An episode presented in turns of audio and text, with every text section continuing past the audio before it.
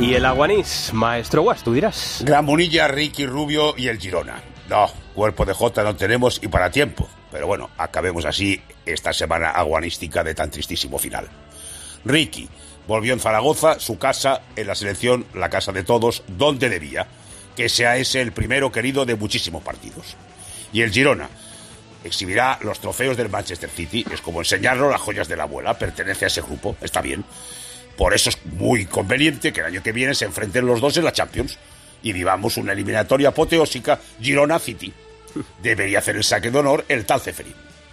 Bueno, aquí lo novedoso hubiera sido que hubieran exhibido las 14 Copas de Europa del Real Madrid, quizás con el tiempo. Un abrazo muy fuerte a Valencia, por supuesto.